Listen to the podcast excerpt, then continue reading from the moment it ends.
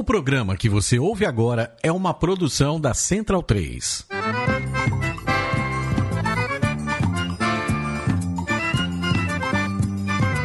Começa agora com Gil Luiz Mendes, o seu podcast de futebol nordestino.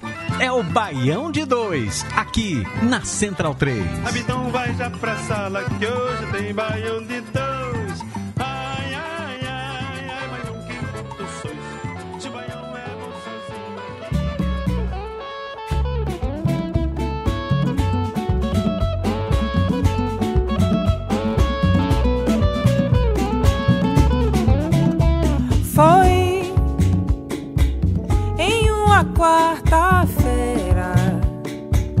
Saí pra te procurar.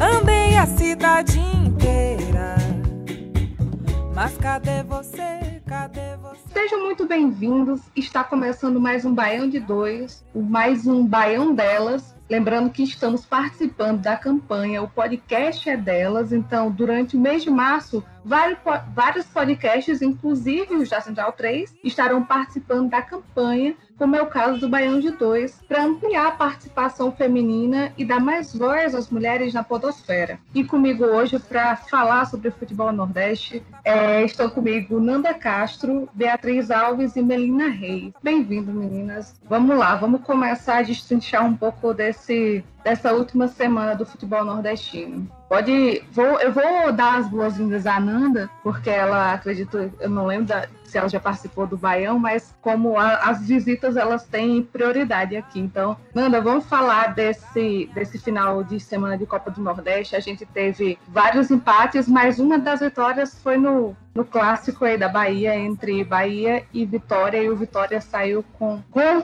o triunfo, né? Eu sei que quem fala isso são os torcedores do Bahia, mas foi dessa vez o triunfo foi do Vitória. E aí, como é que como é que foi esse jogo? Dessa vez a vitória foi do Vitória.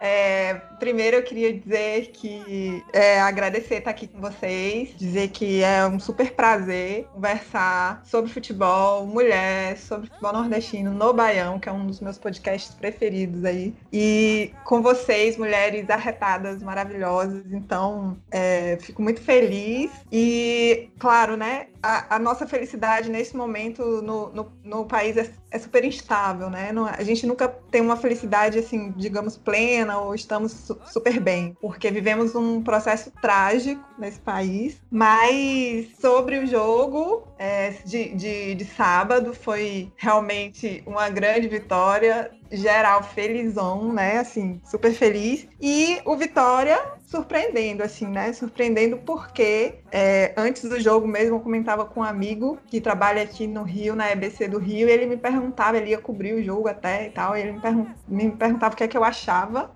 E aí eu disse, olha, acho que o Vitória vai vir fechadinho ali, querendo garan- não perder pontos e tal. E de repente, quando começa o jogo, o cenário foi outro. Vitória super agressivo, com personalidade, uma molecada, né? Indo pra cima. E o rival que veio todo fechado. Então, é, foi uma vitória super importante pra gente. Tanto porque o Vitória tem aí um cenário muito difícil há muito tempo. é, e, sem dúvidas, ganhar no rival nessa competição é muito importante pra gente. Com a molecada, né? Com a base.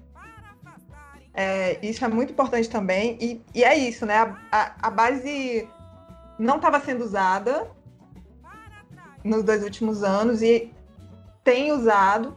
É menos custo né, para o Vitória.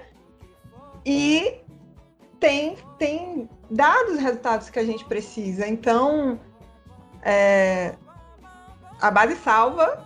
E é, e é isso, estou super feliz. Tem um, um outro jogo já amanhã, mas agora pelo Campeonato Baiano. Os times vão vir diferentes, né? Tanto Vitória quanto o rival. E é, a expectativa continua de que Vitória venha novamente com essa mesma é, personalidade, eu vou dizer, sobretudo personalidade do, dos garotos. E novamente esperar a vitória do Vitória. O bom é que o Vitória conseguiu é, ficar em segundo lugar, né, do grupo B, é, só para dar uma, uma geralzona, como tá essa, essa, o panorama da, da Copa do Nordeste até aqui, né? É, a gente tem no grupo A liderando o, o Ceará, em segundo o 13, né? Que está surpreendendo bastante. E no grupo B você tem Fortaleza e Vitória é, nos, nas primeiras colocações.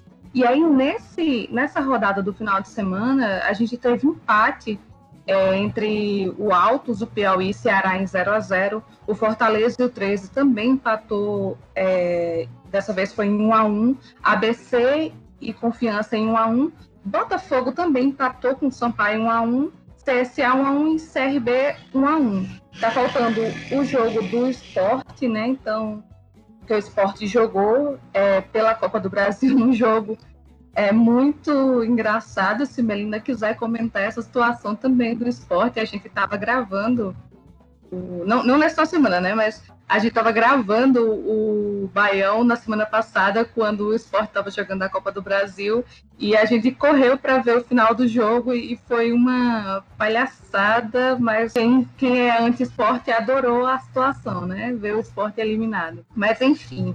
O, o, o, Vitória ele subiu né, com essa vitória de, em cima do Bahia, mas o ABC que estava na segunda colocação ele caiu para a terceira. E aí tem alguém hoje muito pistola com a ABC, né, Bia? Um a um contra Confiança em casa, como foi esse jogo? Olá, meninas, boa noite, boa noite aos ouvintes, bom dia, boa tarde. É, então, o ABC empatou com confiança, um a um no Frasqueirão, um jogo sofrível.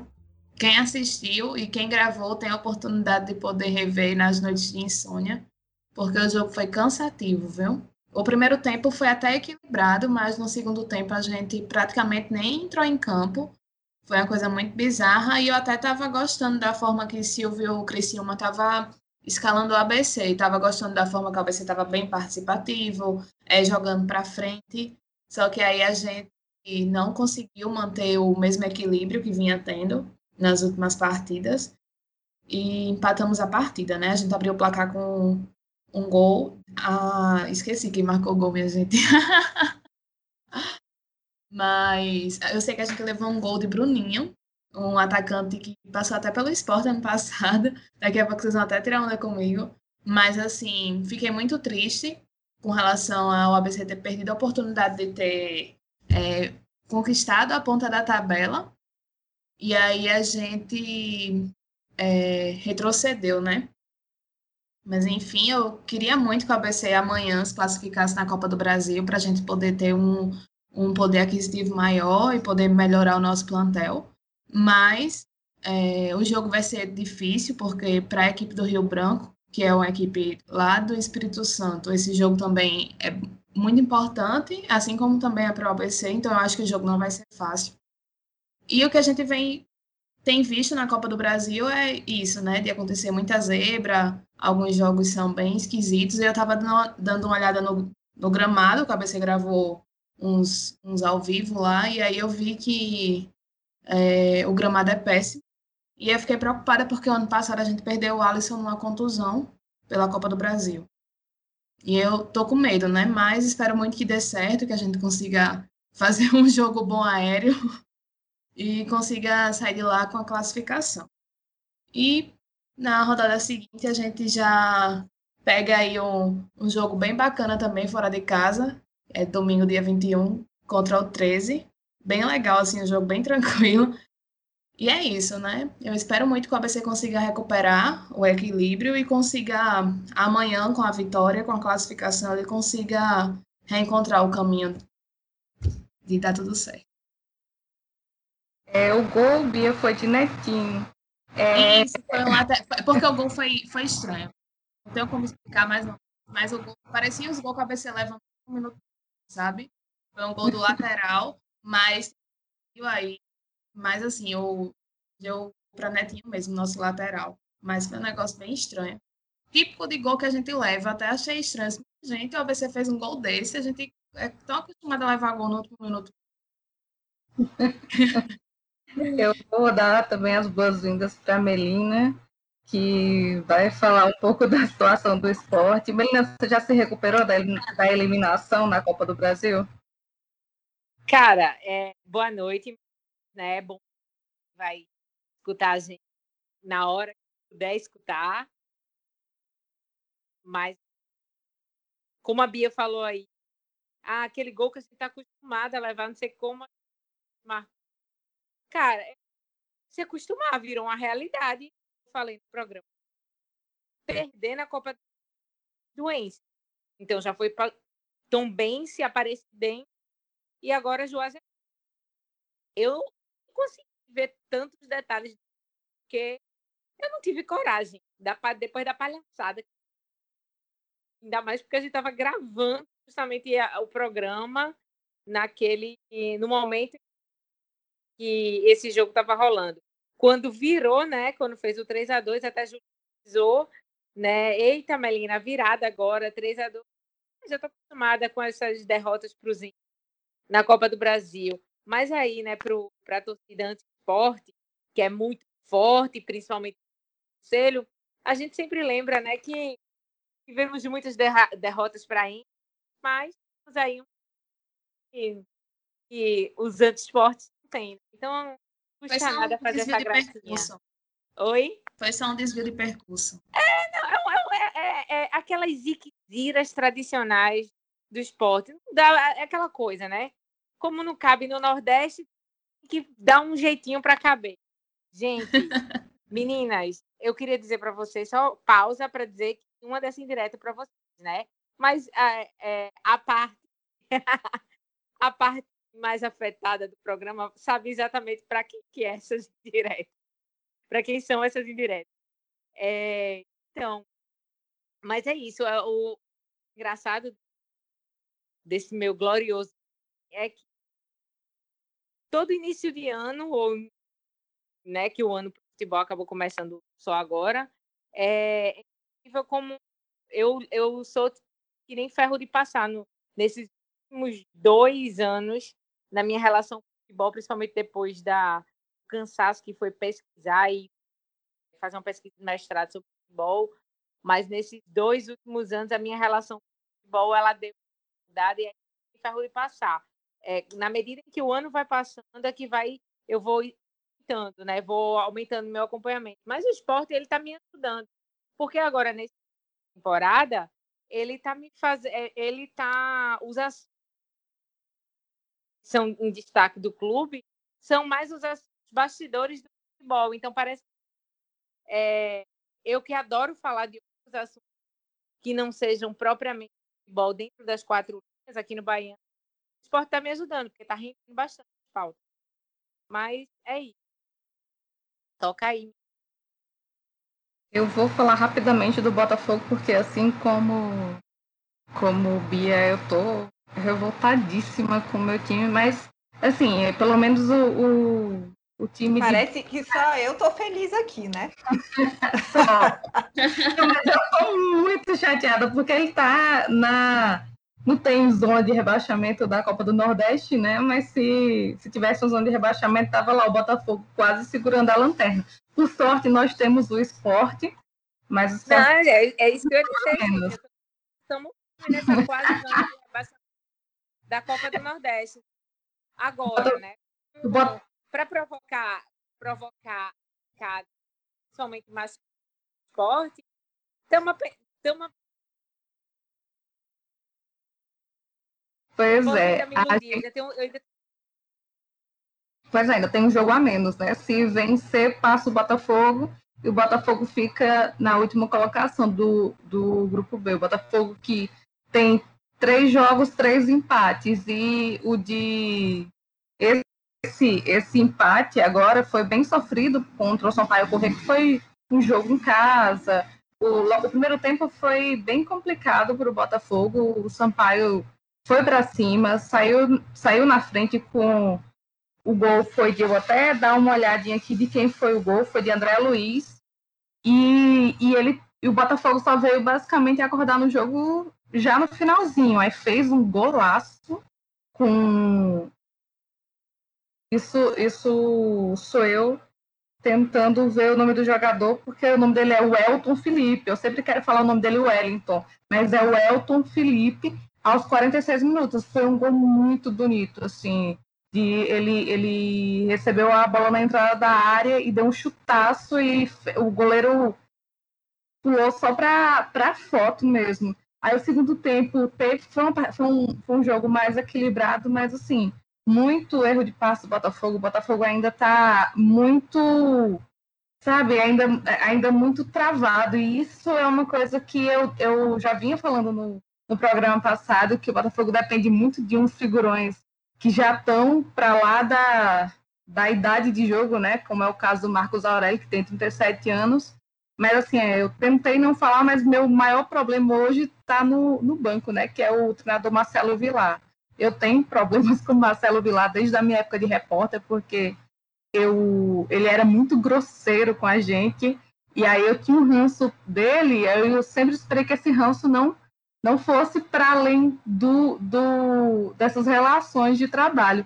Mas eu sempre achei ele muito fraco, pô. Ele era aquele treinador que escala sempre o mesmo time, substitui com os mesmos jogadores quase no mesmo tempo sempre. Ele não tem variação tática, então assim, eu falei, não, vou esperar um pouco mais, ver chegar mais jogadores, mas aí a gente tem três jogos. Um com o 4 de julho, que, pelo amor de Deus, empate em casa, né? Então, assim, a, a perspectiva é a pior possível. Eu acho que o Botafogo nem se classifica para a próxima é, fase da Copa do Nordeste, então eu tô aquela pessoa desesperançosa total. E aí, esperar que ele melhore pelo menos para não fazer uma série ser tão vergonhosa, mas eu, eu sou pessoa muito pessimista, aí o Botafogo fica desse jeito, eu fico mais pessimista ainda. Enfim, Vamos, vamos. O, o Évila, deixa eu só falar aqui rapidinho com, é, os próximos jogos do Vitória na Copa do Nordeste. Vai ser contra o Sampaio, depois o CRB e depois o Confiança. Então, assim, é, são jogos que eu também fico confiante para esses jogos, né? É, já pegou aí o Ceará e, e o Bahia. Então, são times que eu acho assim, são times que estão muito equilibrados em relação ao Vitória, né? Não são, tipo, os dois grandes já foi, né? Então, eu fico confiante é, do Vitória nessas próximas partidas aí. Tomara que. Eu acho que é o efeito do jogo ainda, né? Mas eu acho que tem condições de ir bem. Será que esse é o ano do Vitória na Copa do Nordeste, Nanda? Porra, seria ótimo, né? O Vitória vem aí tendo momentos muito ruins ultimamente. E eu acho que ele tem que voltar para o lugar que é dele, né? Então, fala, mudando de, de Vitória para esporte, a gente ia falar é, não só da situação do esporte, como eu falei na Copa do Nordeste, que ele está é, na última posição do grupo B, mas, lógico, tem um jogo a menos, então se vencer, passa o Botafogo. Mas tem, tem um extra-campo que está chamando mais atenção, não é não, Melina, do que o, o jogo em si. Então, bora falar sobre essas eleições do esporte que você já, vem, já veio já veio mencionar no último programa, mas parece que a confusão só aumenta. Que esse caos já, provocado. Variado mais uma vez, segundo o Frederico Guilherme, né, que é o que está responsável pela Comissão Eleitoral do Esporte, que houve uma tentativa de fazer da forma mais segura possível é, um drive-thru e tal, mas que realmente o decreto do governo não será possível que as eleições realizadas na quinta-feira, como estava programado, dia 18 de março. Então, é isso. É, a gente vai é, é, um, é um tormento, um pesadelo ainda mais, porque apesar de ter se mantido na Série A, apesar de estar com um técnico que eu acredito, né, que eu ainda tenho muito apreço por ele, né, que eu já já falei várias vezes aqui, é, mas assim, eu não vejo a hora para que essa, essa gestão, é, essa gestão altamente é, bolsominha, né? Eu não vejo a hora para que se afaste. A gente sabe que numa realidade atual ainda continuam esses clãs se perpetuando nas gestões de clubes do futebol, de, de futebol pelo Brasil afora, principalmente em clubes nordestinos. Mas, assim, a ânsia para que, que vá saia todos os seus apoiadores é enorme. Mas, sinceramente, eu não acredito nisso, sabe?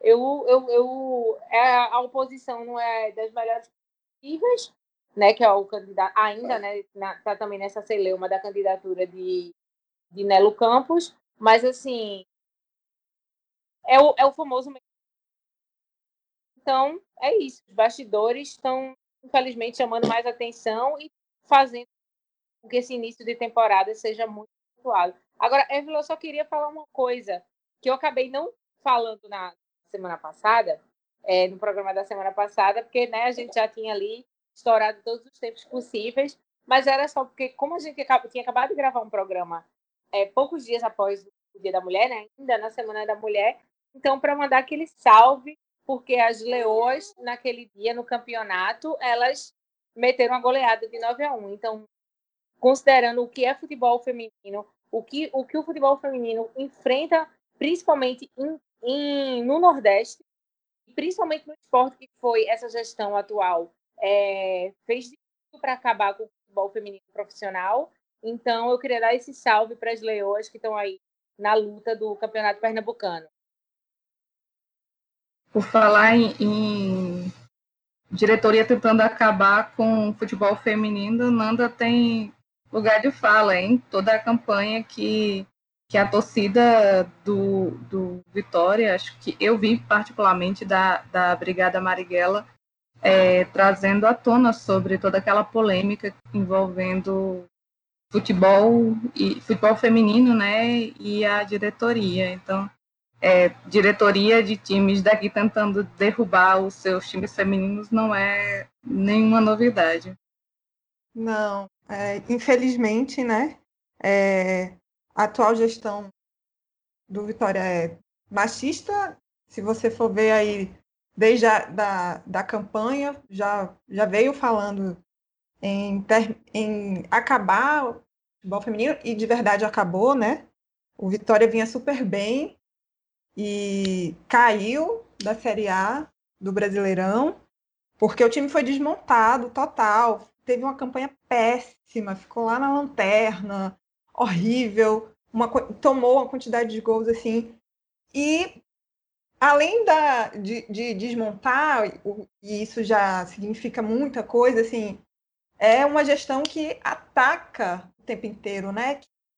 Mostra isso assim o tempo inteiro é, para nós mulheres como é, assim, a, as nossas vidas não importam, o futebol feminino que é isso. O que eu acho em relação à imagem do Vitória e até o crescimento financeiro do Vitória, assim, no futuro muito ruim, porque o futebol feminino só cresce, né? O futebol feminino só, só vai crescer, então Vitória está indo na contramão, e aí, para piorar, na, contratou um jogador que vocês também já falaram sobre um pouco disso no, no podcast passado, que é o Wesley, e ele já entrou em campo, inclusive, no, no último jogo.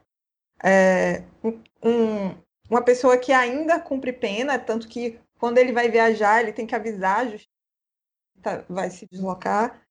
É, e aí, é, o Vitória, mais uma vez, é, dá na nossa cara e infelizmente tem sido algo não só do Vitória, mas muitos times no futebol, né? A gente realmente entende que futebol não está numa bolha, então é, as coisas da sociedade reverberam nele. Só que é isso, né? O futebol é esse lugar que forma as pessoas, que atinge lugares e atinge pessoas que outras instituições não atingem. Então, quando um, um time de futebol faz isso, ele está referendando isso, né? Ele está referendando a violência contra a mulher e ele não está nem um pouco antenado, inclusive, com a, os seus torcedores e suas torcedoras, com perfil que vem mudando, né? Eu vejo muitos coletivos de, de, de mulheres torcedoras no Vitória hoje, inclusive essa campanha foi uma articulação desses coletivos e deu uma pressão, eu acho que reverberou. Sim, eu acho que, óbvio, eu fiquei pensando assim, é, o quanto isso precisa ser mais reverberado pela mídia, né? Por jornalistas mulheres, eu acho que elas, sobretudo as do, do, do, do eixo, aconteceu, é um time do Nordeste tal, mas elas têm mais poder de voz, né? Digamos assim, entre aspas. Mas reverbera mais, e, eu, e aí eu acho que isso tem que ser pautado, porque assim, não é uma questão só de um time do Nordeste ou um time do Norte, ou um time... é uma questão da vida das mulheres, né? É uma questão de nós, mulheres. Então, não importa se é um jogador mais famoso, porque aí vai é, reverberar mais, ou não. Eu acho que isso tem que ser uma pauta muito permanente, nossa, e, e não só nossa, assim, né? Eu digo nossa porque nós mulheres sentimos isso muito fortemente e primeiramente, porque são nossas vidas, mas de todo mundo, né? Dos, dos homens que dizem e, e dialogam com a nossa pauta, né? Então, é, eu acho que assim, Vitória no, no, nos últimos tempos vem numa, numa escalada horrorosa, assim, só de coisas muito ruins. E eu acho que essa aí marca muito profundamente, porque marca a imagem do time, né? A, a torcida, a torcida é um patrimônio, a imagem do, do clube é um patrimônio. E, infelizmente, é, é isso que o Vitória nos dá, né?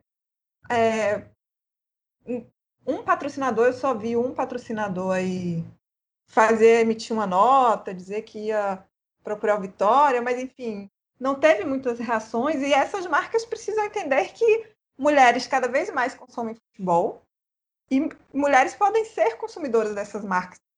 Pensando nisso, é, é óbvio que a questão não é essa, mas nesse infelizmente parece que isso pesa muito, né? A gente já viu casos de times que quando os patrocinadores reagiram, aí as diretorias reagiram, né? porque a questão financeira, infelizmente, pesa mais.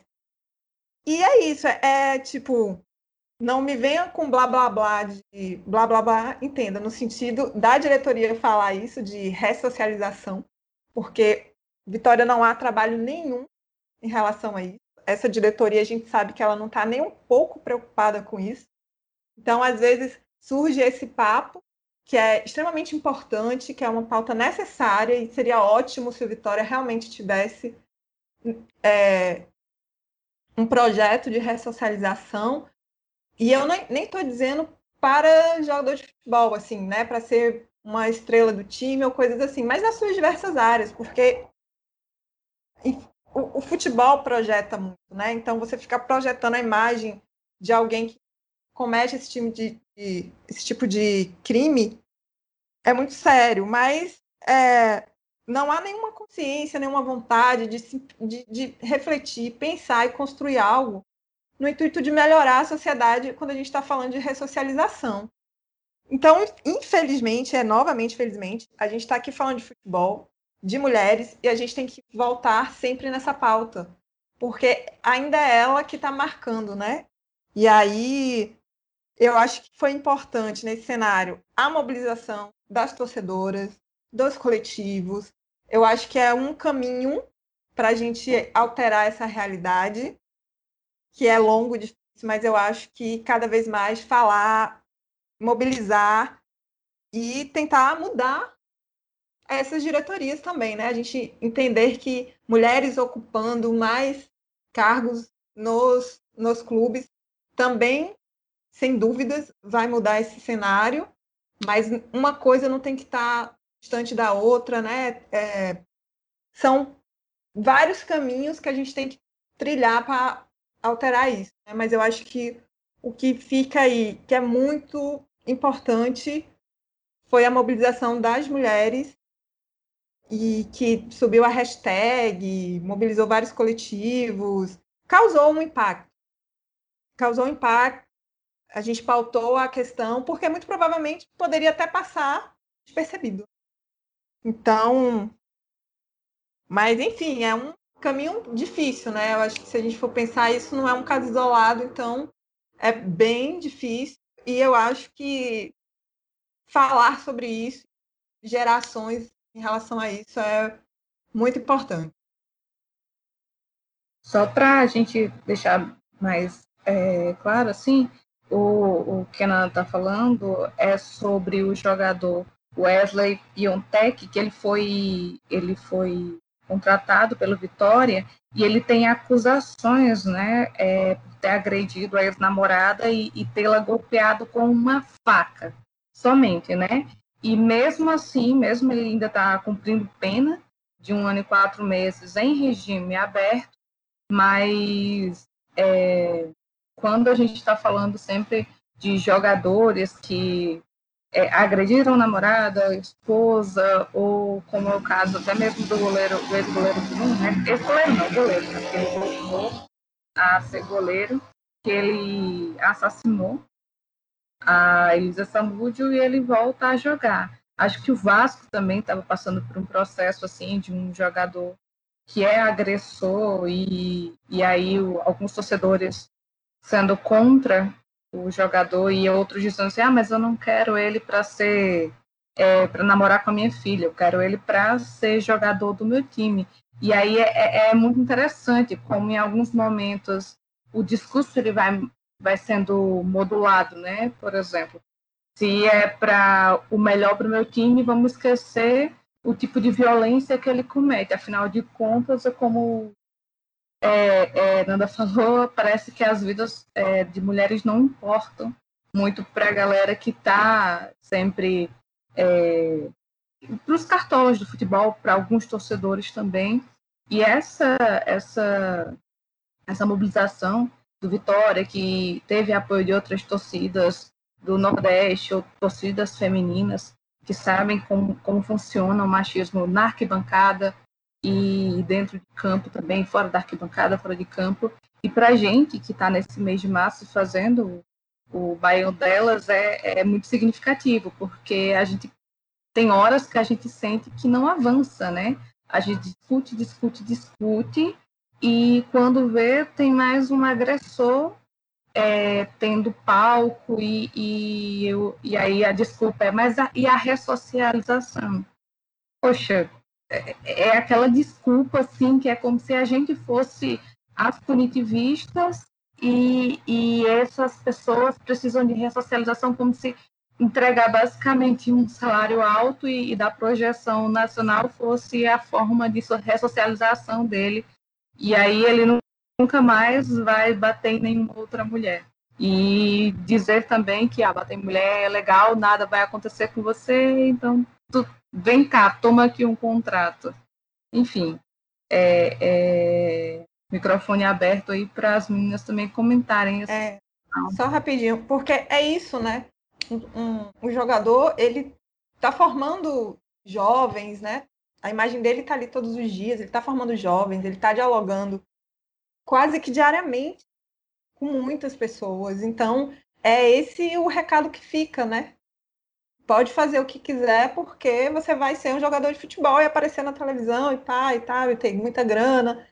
Então, é, é muito esse o absurdo, né?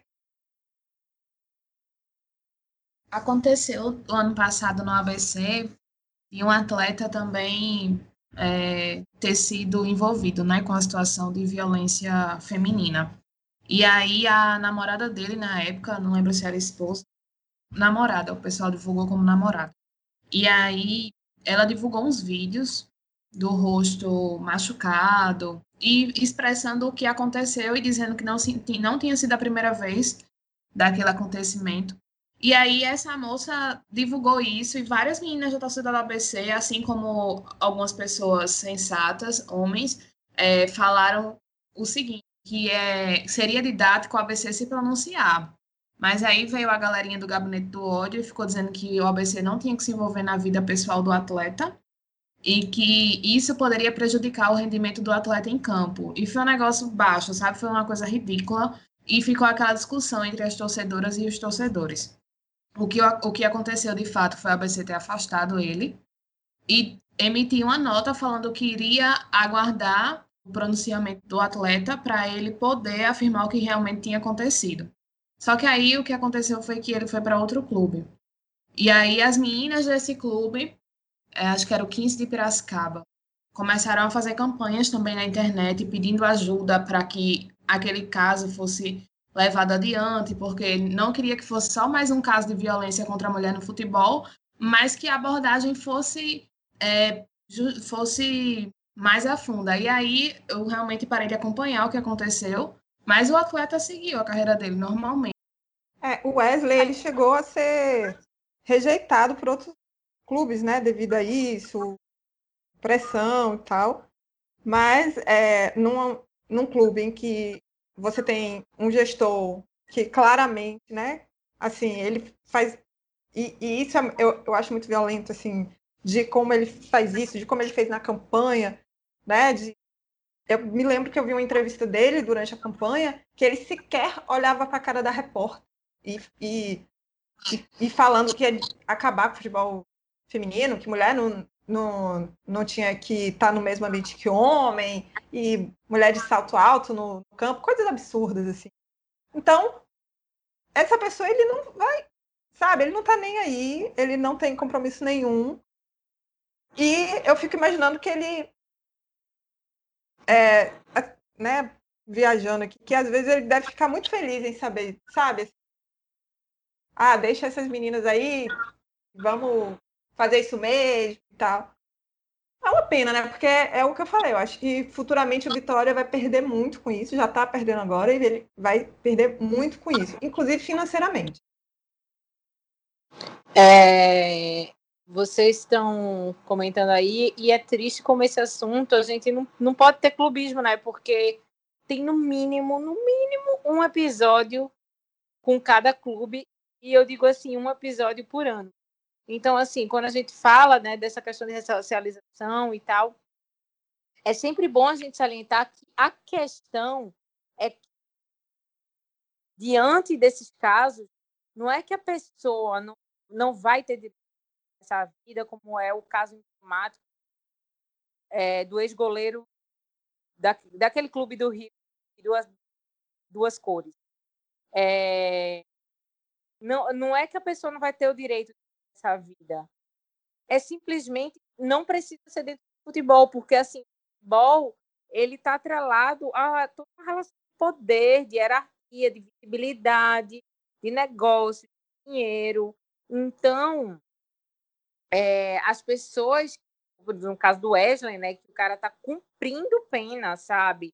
Ou o próprio caso foi do, do Robinho, é, é, a questão é a principal atividade desse, ou marca a carreira desse profissional, desse agressor, né, como também tinha lá do esporte, é tipo, isso, esse espaço é deveria ter. Ele deve responder finalmente, dentro do, do que a gente tem hoje de sistema de justiça, né? Por mais que haja mais por mais que haja mais mas dentro desse sistema que tem é que ele vai ser responsabilizado, ele vai cumprir pena ou vai responder o processo, mas isso é fora do futebol. Essa permanência no ambiente do futebol, essas portas abertas dentro do futebol, é mais uma violência. Sofre. É mais. Você pode fazer. Mas não é só um pode você. Porque a gente já sabe que a intimidade é. Mas é mais intimidade. É tipo assim. O que você fez, nada. É a mesma coisa. É ok. É natural. Em vários outros casos entendeu? Então, assim, é, eu sempre, quando venho esse quando a gente vai ter que usar é, essa questão da violência contra a mulher dentro do futebol, na perspectiva de jogadores ou treinadores, né? A gente lembrando do Cuca, sejam envolvidos em situações de violência contra a mulher, é a gente lembrar que essas pessoas seguem a sua vida dentro do espaço de poder, de espaço de dinheiro, de visibilidade, como se, como se isso fosse ok, entendeu? Então, não é uma pessoa que está sendo afastada, que vai cumprir a pena e vai ter que recomeçar do zero, que é o buscar em outro lugar, buscar é, pelo seu direito a, a, recomeçar a vida, mas buscar em outro lugar que não esse ambiente que te projetou e que te colocou num, numa situação de poder que você se sente é, é, dominador do corpo feminino, entendeu? Então, é, é isso, sabe? É, o que mais revolta é potencializa literalmente é, caso ainda que é o enfrentamento contra a violência da mulher aqui no país. E, assim, no dia 8 de março, vários times fizeram campanha, né? Faz ali a sua ação de marketing em relação ao Dia, da, dia Internacional da Mulher, o Vitória fez, né?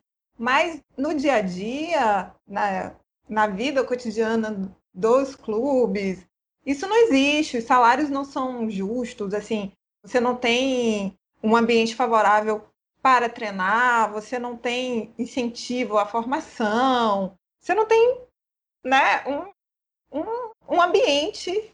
Você, o, o, futebol. Não tem incentivo nem, nem para as próprias atletas, né? Nanda? Justamente.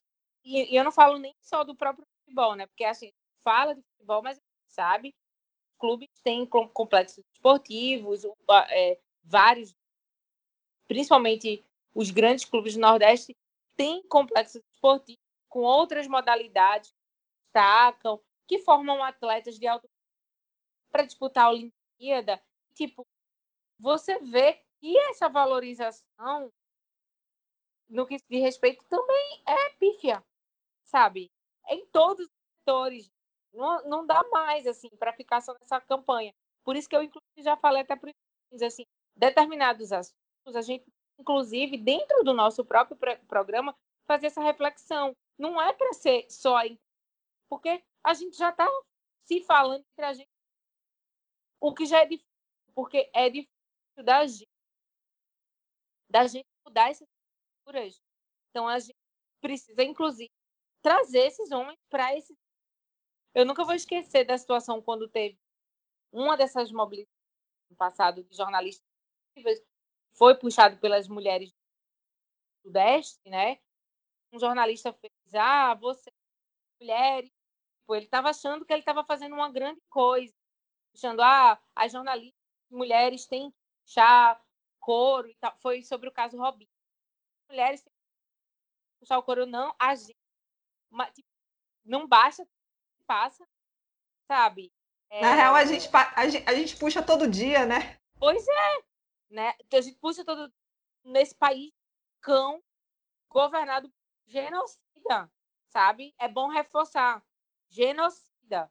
Então, assim, a gente passa por isso todo dia e aí a, é, a gente tem que parar de ficar nessa coisa de não, é, é, deixa elas falarem e vai só ouvir. Não, vocês começam a mexer. Se vocês realmente querem propor, vocês, quando eu estou falando aqui, homem, se vocês realmente querem é, interesse que essas estruturas se movam, então vamos começar a ajudar a mover. Entendeu? Vamos começar a questionar de vocês. Porque senão não muda, não adianta ser. É, a, a, representatividade, nesse caso, é inócua. Eu vou. É, eu estava vendo aqui, né, é, o caso do Jean, que é o jogador do Vasco a diretoria está pensando seriamente em não contratá-lo depois da mobilização dos próprios torcedores. E um ponto que eu queria destacar é que é impossível não olhar para a relação de times maiores e menores nesse aspecto, porque querem, assim, quando eu falo maiores e menores é em termos de até capital financeiro mesmo, não é que o time é maior ou menor, porque, enfim. E aí é muito mais fácil, por exemplo, alguns times é, que são que têm mais dinheiro conseguirem é, colocar, por exemplo, ao, recusarem certos jogadores do que um time como o Botafogo da Paraíba, que é um, um time de Série C, que vê uma, uma grande oportunidade em, em contratar tal jogador porque ele, entre aspas, é um bom jogador, mas porque bateu na mulher, ninguém mais quer. Então, é, ele vai vir mais barato. Então, até nisso, é, é para mim é muito óbvio as relações do cap, de capital, sabe? Tipo, quem tem capital financeiro para contratar tal jogador? Quando algum, tipo assim, o Bruno ele foi contratado, ele vai ser contratado pelo, acho que foi o Boa Esporte primeiro, aquele time lá, é, aquele time clube empresa do interior, acho que de Minas, se eu não me engano. E aí é, é sempre assim, esses times menores acabam querendo ou não contratando porque vê nisso uma saída. E eu penso que a gente pressiona muitos clubes, mas a gente deveria pressionar também entidades como a CBF para que ela tivesse um posicionamento maior de vetar esse tipo de contratação. Ah, é, esse, esse jogador tem histórico de violência contra a mulher, não vai ser permitido o contrato com ele, porque é muito complicado deixar para cada clube definir esse tipo de, de situação. Pelo menos, é, é, acho que a gente pressiona os clubes, mas a gente deveria pressionar também entidades, federações e tudo mais. E para finalizar esse ponto, né, pelo menos da minha parte, é, eu queria só citar, é, acho que vocês lembram bem, o René Simões, né, que disse que, que era a favor da volta do futebol. Daqui a pouco a gente vai entrar nesse, nesse, nesse tópico, volta do futebol, ou continuação do futebol na pandemia, mas lembrar que quando o René Simões disse que era a favor da, da volta do futebol durante a pandemia, era porque ele evitava que os amigos dele batessem nas mulheres. Que o futebol ele desestressava, porque sem futebol os amigos iam ficar estressados e iam bater na mulher. Então, assim, a gente chega num nível de de, de assim, de, de normalização da violência doméstica que é, é difícil de acreditar para mim. Tem horas assim que ele fala um absurdo desse e alguém chama de polêmica, de comentário polêmico, porque eu, eu sinceramente não sei porque aliviam ainda a imprensa ainda alivia tanto para esse tipo de comentário. É porque a imprensa também é machista, né? Pois é. é. Isso, é isso. Eu acho que... Mas a gente também escreve na imprensa. Isso é, é, é, eu, eu sofri bastante, né? Porque eu, mesmo numa redação com uma. É, era uma redação muito reduzida na época do Globoesporte.com aqui na Paraíba. E, e eu lembro de, de, de, estar com as minhas outras amigas, que é, eram colegas, mas viraram grandes amigas, e, e a gente passou por, por alguns momentos assim, de é, brigar na redação muito para conseguir que algumas pautas elas fossem é, colocadas, que para, a gente parasse de mostrar é, a bunda de algumas atletas e tudo mais. Então, assim, estar na redação era uma, era uma luta constante, era um desgaste emocional muito grande para a gente. Eu não sei, é, eu sei que, que é, Nanda é jornalista, Melina é jornalista, Bia, eu não lembro agora se é jornalista também, não sei se passaram por redação. Passou por redação esportiva. Nossa Senhora, sabe bem a, a cruz que carregou durante esse tempo. E aí, indo para o próximo tópico, né, para a gente não se alongar tanto quanto no programa passado, é, pra, eu, eu queria convidar a galera para dar uma conferida lá no, no Spotify, na Rádio Baião de Dois, o Nordeste delas. Hoje a música do programa vai ser Vamos, é, a música vai ser da Lué de Luna, Banho de Folhas, e aí vamos ouvir um pouquinho e depois a gente volta para o tema final do programa de hoje. Abre caminho, bate o foi em uma quarta-feira. Saí pra te procurar. Andei a cidade inteira. Mas cadê você? Cadê você? A cidade é grande, as pessoas último tema que a gente vai debater é sobre a volta do futebol. O futebol deveria ter voltado, ele deve parar, ele deve continuar. A gente quebrou mais um recorde negativo, né? Nós temos quase 3 mil mortes nas últimas, nas últimas 24 horas. São Paulo chegou a quase 700 mortes é, nas últimas 24 horas. A gente tem o colapso do sistema de saúde, é, um genocídio mais do que anunciado, e o futebol não para. E aí? Como é que essa história vai terminar, gente? Melina, pode começar. Só, só para fazer uma observação. Na verdade, eu levantei a mão aí sem querer. Estou falando lá, isso levantar a mão aí por conta daqui da gravação. Mas já que relato bola, então é isso, né? A gente está falando que a gente temia, do que a gente do que a gente previa, mas não, não é possível que a gente vai chegar a três mortes diárias.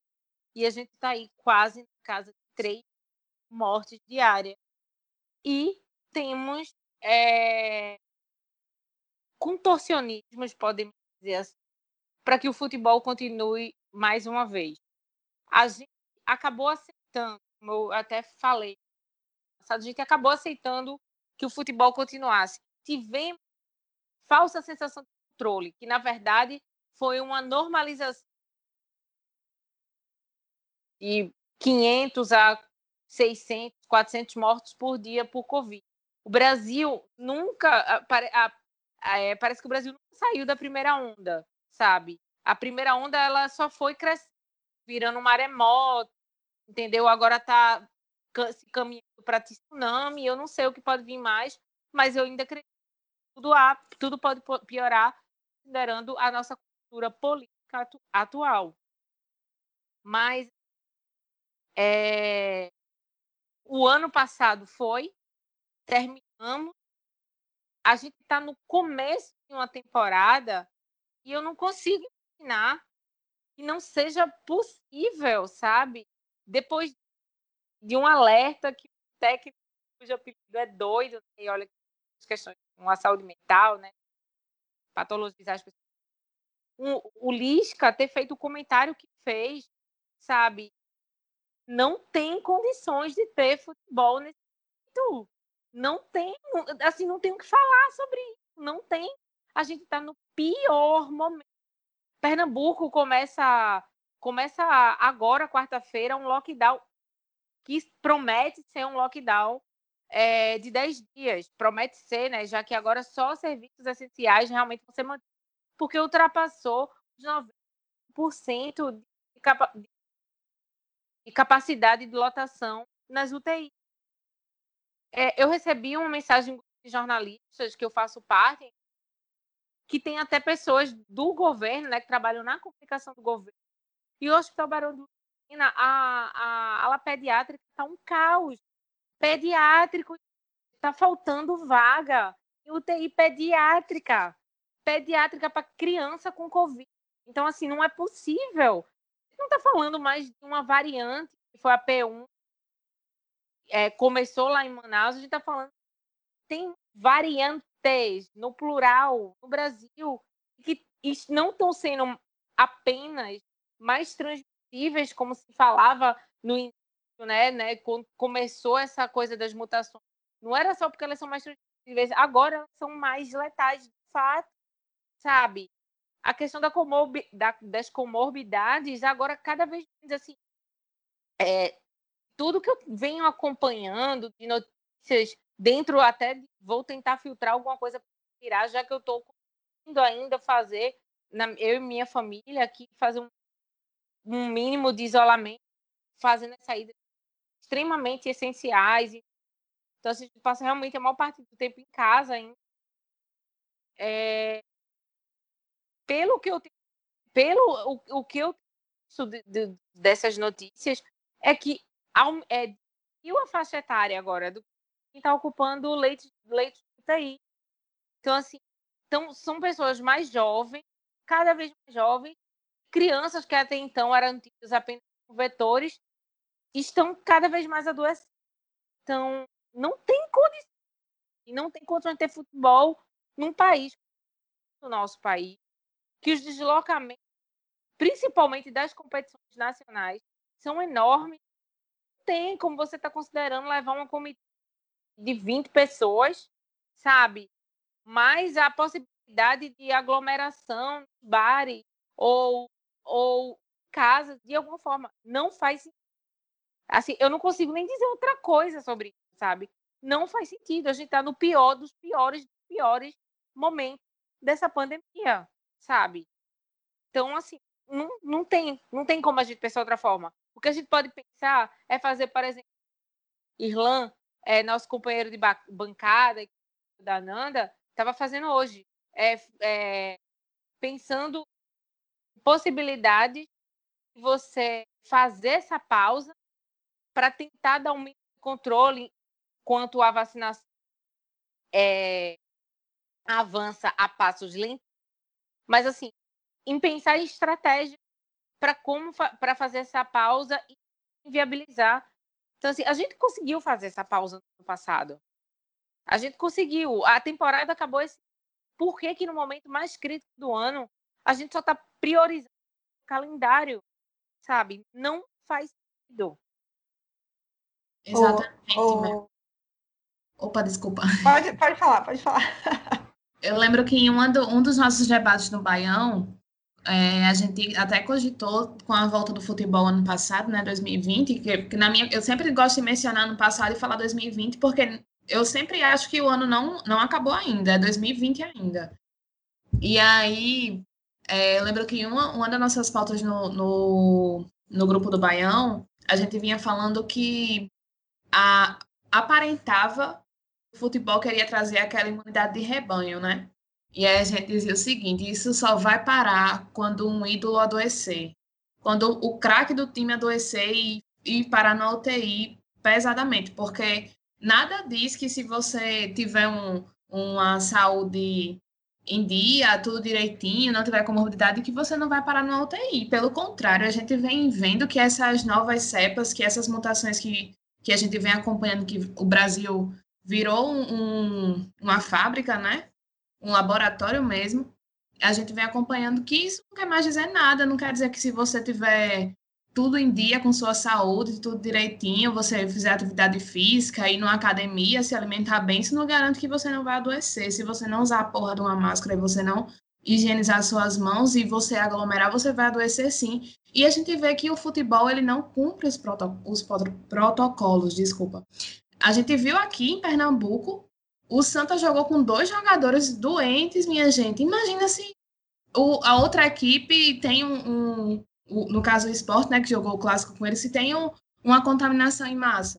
E aí adoece é, o pessoal do administrativo, adoece um, um, uma pessoa, um camareiro, adoece uma pessoa enfim, aí já pensou em responsabilidade disso tudo? Então, o futebol não tem condições de continuar, minha gente, não tem. Eu acho que a gente precisa surfar nessa onda todo mundo junto. Se está morrendo mais de 100 pessoas por hora, não tem condições do lado do hospital de campanha tá rolando uma pelada de futebol, tá entendendo? Isso é uma coisa muito brasileira, isso tá pegando muito mal e é uma totalmente e é totalmente uma falta de respeito, sabe? Eu acho que o pior de tudo é essa falta de empatia, é você não olhar próximo, é você achar que, ah, é, meu clube tá jogando, foda-se, eu tô aqui na minha casa, tô tomando uma cerveja e do teu lado tem uma pessoa doente, tá entendendo? Então, acho que é isso, a gente precisa é, tirar um pouco essa paixão do futebol, né? Deixar isso um pouco de lado e pensar como humano. Gente, vamos cobrar vacina. Se o presidente tá aí tirando onda com nossa cara, todo dia as mortes aumentando. A média de morte está quase 3 mil por dia. E a gente se fudendo, gente. Isso não existe. Eu tô revoltada, sabe? Antes de começar o baião, que a gente viu o recorde de mortes, ficou um clima totalmente pesado. A gente debatendo a pauta e tudo mais. Eu, pelo amor de Deus, onde é que isso vai parar? E é uma situação que a gente tem medo, sabe? Eu, por exemplo, estou aqui em Pernambuco, querendo visitar meus pais no RN não vou porque eu tô com medo real de chegar lá e cometer uma irresponsabilidade. Em contrapartida, tá o ABC viajando, pegando aeroporto, pegando rodoviária, é se reunindo todo mundo, é tirando selfie jogadores todo mundo junto em hotel, é tendo contato com várias pessoas Isso, sabe, é totalmente uma, uma falta de empatia, isso é revoltante. Não existe, não existe. Eu tava. Bia, eita, Nanda, eu, eu juro que vou ser bem breve. Diga. Só para dizer, de- depois que o Jorge Jesus pegou a doença, eu estava aqui ainda, campeão da Libertadores, eu só imagino a, a- a possibilidade de alguma coisa mudar é se o presidente da CBF adoecer e adoecer gravemente. Porque senão eu acho que não tem craque mais que possa acontecer. Porque um nome do jornalismo esportivo tão forte como o Rodrigo Rodrigues morreu, sabe? Já aí virou, já virou número. Então, já era- virou estatística. Não, não, não, não comoveu ao. Então, só talvez, talvez, talvez, o presidente da, da CBF, talvez. Eu tava vendo que há, há um ano o futebol parava. No, no início, lá. é, e, e, tipo assim, o futebol parava num dia e no outro dia aconteceria, a- acontecia a primeira morte no Brasil. E hoje a gente está com esse número absurdo, chocante, dolorido. E eu fico me perguntando assim, qual vai ser o limite? É- é- Vai ser 5 mil pessoas? Vai ser pessoas morrendo na rua?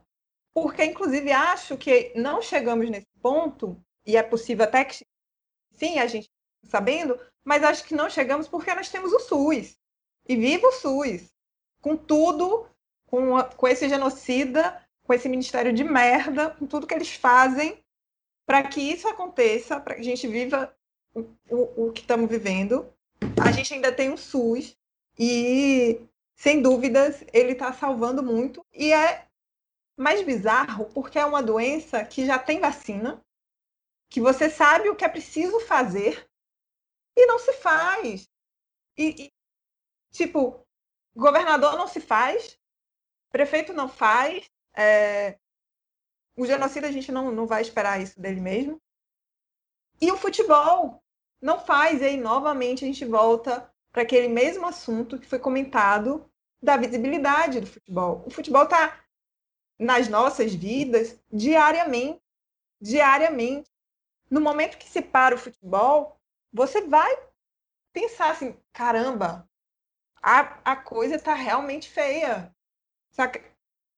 E, é isso, é muita falta de, de vontade, de empatia com todas essas vidas, com todas as pessoas que estão doentes, com todas as famílias que estão sofrendo. Eu tô com a tia na UTI e sei e, e é um processo muito dolorido assim de saber que tá doente, ir para o hospital, precisar de uma vaga, não não achar, demorar para achar, achar, não ter ambulância para fazer transferência. E a pessoa tá há vários dias numa UTI. Então é um processo muito longo. E se não para, porque na real a gente devia estar no, no lockdown total no país.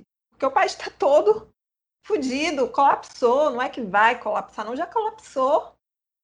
E é muito bizarro que a postura do futebol seja essa, que a postura de jornalistas que influenciam muitas pessoas seja também a de que não tem problemas, que vamos deixar aí, sabendo que ah, existe a possibilidade, é possível fazer, foi feito em alguns lugares essa mudança no calendário.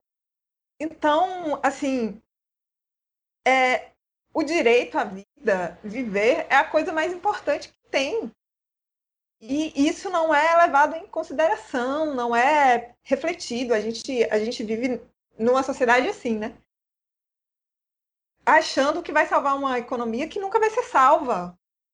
Porque enquanto estiver perdendo vidas, não há como. As pessoas ou estão morrendo por conta da Covid, estão morrendo de fome, a pobreza aumentando.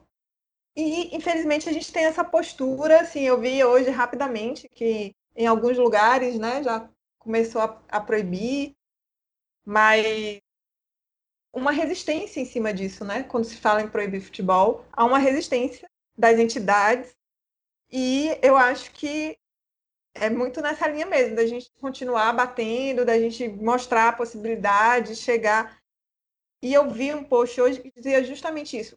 Por que jornalista esportivo está querendo dar dados é, de algo que ele não domina, que é ele, ele não é o pesquisador, ele, ele, ele não é um especialista, um especialista para estar tá, tá dizendo que pode ter jogo ou não. Sabe? Por que não se ouve quem realmente está aí pesquisando isso? Quem realmente... Por que não ouve a Fiocruz? Por que não ouve o Butantan? Por que não ouve tantos cientistas, pesquisadores, estudiosos para falar sobre isso? Então, isso mostra que também aí a mídia não ajuda, né? Não, não tem, me parece, o um interesse em mudar isso.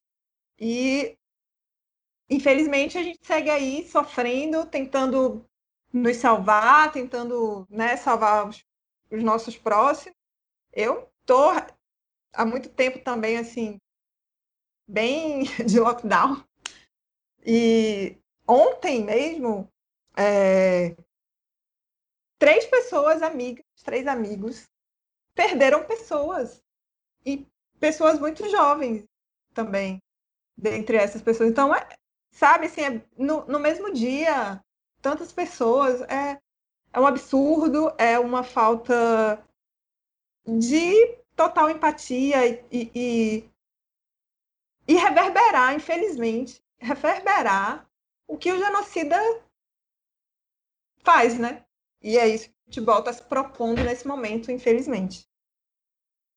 É, eu só queria a partir do, do que Nada está falando, né? Porque houve a suspensão do Campeonato Paulista em São Paulo e a Federação Paulista pediu para o Dória suspender né, a suspensão dos jogos. Ou seja, é, você sabe que a maior crise está no estado de São Paulo, mesmo assim, foda-se se as pessoas estão morrendo, foda-se se você não tem mais vaga, vagas no, nos hospitais, tem fila para leitos. O importante é o futebol. E aí, outra, outra coisa que eu ia comentar, é, não sei se vocês viram a matéria de ontem, mas teve um time aqui da Paraíba, né, sub-20, que é, por causa do surto de Covid, né, a Perilima, no caso, ela só entrou com oito atletas em campo é, contra o Bahia. E aí o jogo acabou ainda no primeiro tempo, porque depois o, o, time perdeu dois atletas machucados e a partida não teve como continuar, porque só tinha seis jogadores disponíveis. Então, a gente está chegando no nível em que do absurdo do absurdo e nada muda. E aí, só para complementar, essa fala que de jornalista, e aí é, eu achei bem feliz o, o que o PVC falou hoje, né, de que ah, mas se você vai parar o futebol, você vai também parar a Netflix, parar o Big Brother Brasil, assim, é aquela comparação esdrúxula de, de alguém que é, eu até me surpreendi porque achava que ele era mais responsável com essa questão de algo que realmente aglomera, como é o caso do futebol, os campeonatos, as finais mostraram que os torcedores iam para os estádios, mesmo não podendo entrar, comemoravam em base vitórias e aí você comparar com Netflix, mesmo que você tenha a galera aglomerando, aglomerando em casa, eu acho que a comparação ela é totalmente desproporcional, né?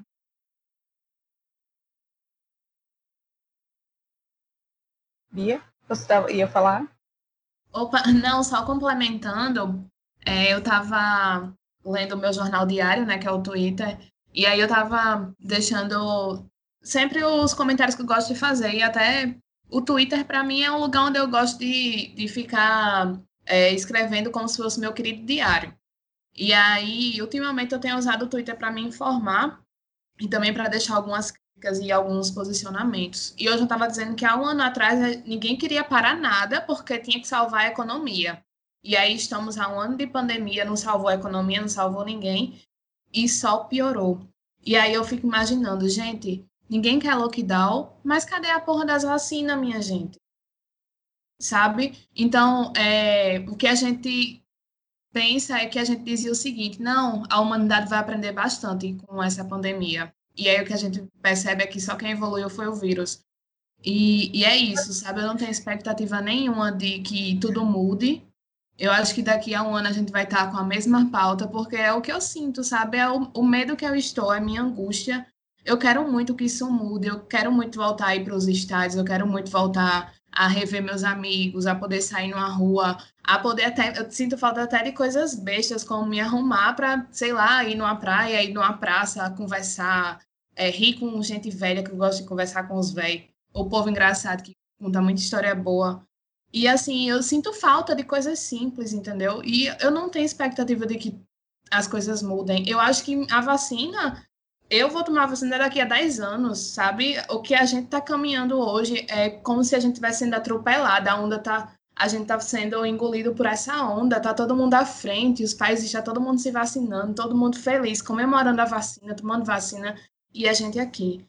Eu não tenho, gente, expectativa de que as coisas mudem. Tenho, eu tô com muito medo. Eu acho que o que eu tô transparecendo hoje foi, inclusive, até uma reportagem de uma amiga minha da InterTVRN, Hoje ela estava gravando, e aí na frente de uma UPA, né, Unidade de Pronto Atendimento. E aí tinha uma filha é, usando a oportunidade para lutar por um leito para o pai dela. E no meio da reportagem ela escutou que o pai faleceu. E aí a jornalista, naquele momento, vou até me emocionar, mas desculpa. E aí a jornalista naquele momento, Analine, ela se emocionou. Ela, ela até disse assim, gente, para o jornalismo hoje eu estou falhando, mas o meu lado humano me faz me colocar no lugar dessa pessoa.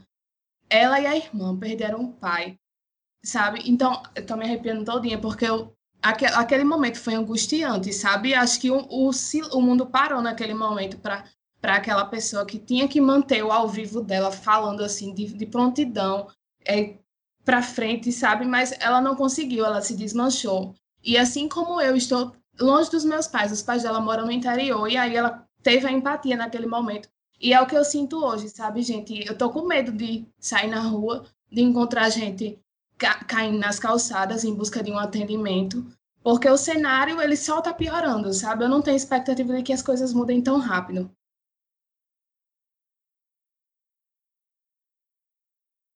Rápido, definitivamente, é uma palavra que não faz parte desse momento que a gente está vivendo. Infelizmente, é a única rapidez é, para contabilizar números tenebrosos e empilhar corpos. Bia, eu não consigo nem agora falar mais nada. Você falou uma coisa certeira. E muito triste também, sabe? É, a promessa era de que essa pandemia ia fazer todo mundo evoluir. Mas realmente, só quem está evoluindo é o vírus. A gente, apesar desse clima meio mórbido, não tem como ser de outra forma. Eu vou encerrar por aqui, agradecer a vocês, agradecer principalmente a Nanda pelo convite, por, pela participação de hoje. Obrigada mesmo. Ah, eu que agradeço. Feliz de estar aqui, como eu já disse. É, é uma pena que a gente tenha que trazer né, temas tão tristes, mas infelizmente é o que a gente está vivendo e é pedir para que todo mundo se cuide, para quem pode ficar dentro de casa, fique em casa, e enquanto isso, vamos. É, é isso, né? Eu, eu tenho falado que estar vivo hoje é assim, né? Já é demais, demais, demais, porque é, infelizmente o genocida trabalha contra a vida, né? Então vamos resistir, sobrevivendo, vamos nos cuidar. E eu sempre digo em breve, né? Porque esse breve está muito distante, mas quem sabe em breve a gente está aí nos estádios, ruas e tocando nossa vida. E é isso. Um beijo, meninas, brigadão. E um beijo para todo mundo do Baião de Dois. E é isso. Tamo aí. Bia, muito, muitas graças. Ah, meninas, é, obrigada pela participação hoje, pela pela bancada virtual. Eu espero muito encontrar vocês pessoalmente, bem vacinadas, mas é, desculpa também, minha emoção ultrapassou. Mas acho que no cenário como esse, e vendo o comportamento do genocida, a forma como ele está nos tratando, eu, eu não consigo, sabe, gente? Tá foda, de verdade. E eu acho que nunca estive tão mal nessa pandemia como eu estou atualmente no sentido de que sem expectativa mesmo, sabe? Mas eu quero muito, eu torço muito para que boas energias, boas energias a, aconteçam. É, quero muito que Lula dê mais três depoimentos para eu poder ser vacinada logo. E é isso, meninas. É, boa noite a todas e muito obrigada pelo espaço. Melina, sua saudação final. É isso, né, meninas? Eu ainda tô sob o restinho do efeito de um forte psicotrópico chamado coletivo de Luiz Inácio Lula da Silva, que não sei quanto tempo ainda vai durar, mas deu uma respirada, já que pelo menos a prefeitura de Maricá que comprou 400 mil doses da vacina NIC através do intermédio de Lula. E lá tem menos de 200 mil habitantes. Então eu estou na esperança de que de repente, ou eu me mudo, ou eu vou atravessar a ponte de Niterói para tentar de, de alívio para esse país. Me dê tá carona, me dê momento. carona. Vamos embora. Nanda, vamos embora. Eu passo na Tijuca aí rapidinho e a gente vai junto. Por favor, por favor. Uma caravana.